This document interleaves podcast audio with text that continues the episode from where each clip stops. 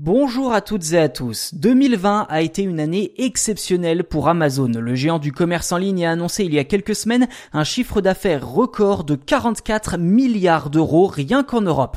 Et malgré cela, Amazon ne paiera aucun impôt sur les sociétés pour l'année 2020.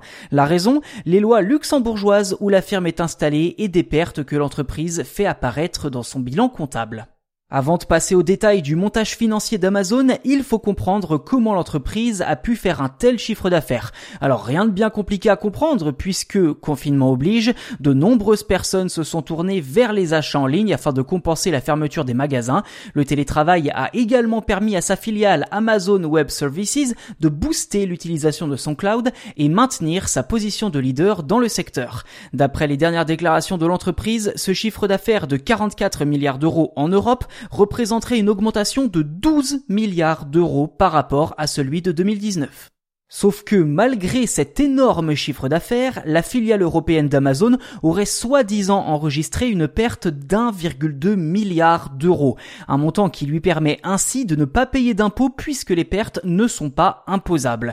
D'un point de vue technique, Amazon profite de la fiscalité du Luxembourg. L'entreprise ne paye donc pas d'impôts car elle investit continuellement afin d'écraser la concurrence qui, elle, doit gagner de l'argent pour se développer et donc payer des impôts. Cette stratégie, le patron d'Amazon, Jeff Bezos, ne s'en cache pas. Je cite, Amazon paie toutes les taxes requises dans chaque pays où nous opérons.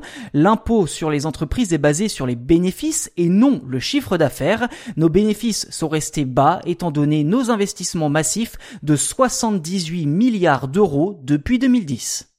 Bon, si la justification peine à convaincre d'un point de vue éthique, elle est pourtant pleinement valable. Et face à ce montage financier, on comprend mieux pourquoi les dirigeants européens veulent imposer une taxe aux multinationales, notamment les GAFA, ne payant pas d'impôts en Europe. Le président américain Joe Biden va même plus loin en évoquant une taxe mondiale avec l'objectif d'atteindre une imposition plus juste des entreprises, notamment des multinationales et des sociétés du numérique pour les empêcher d'exploiter les failles du système.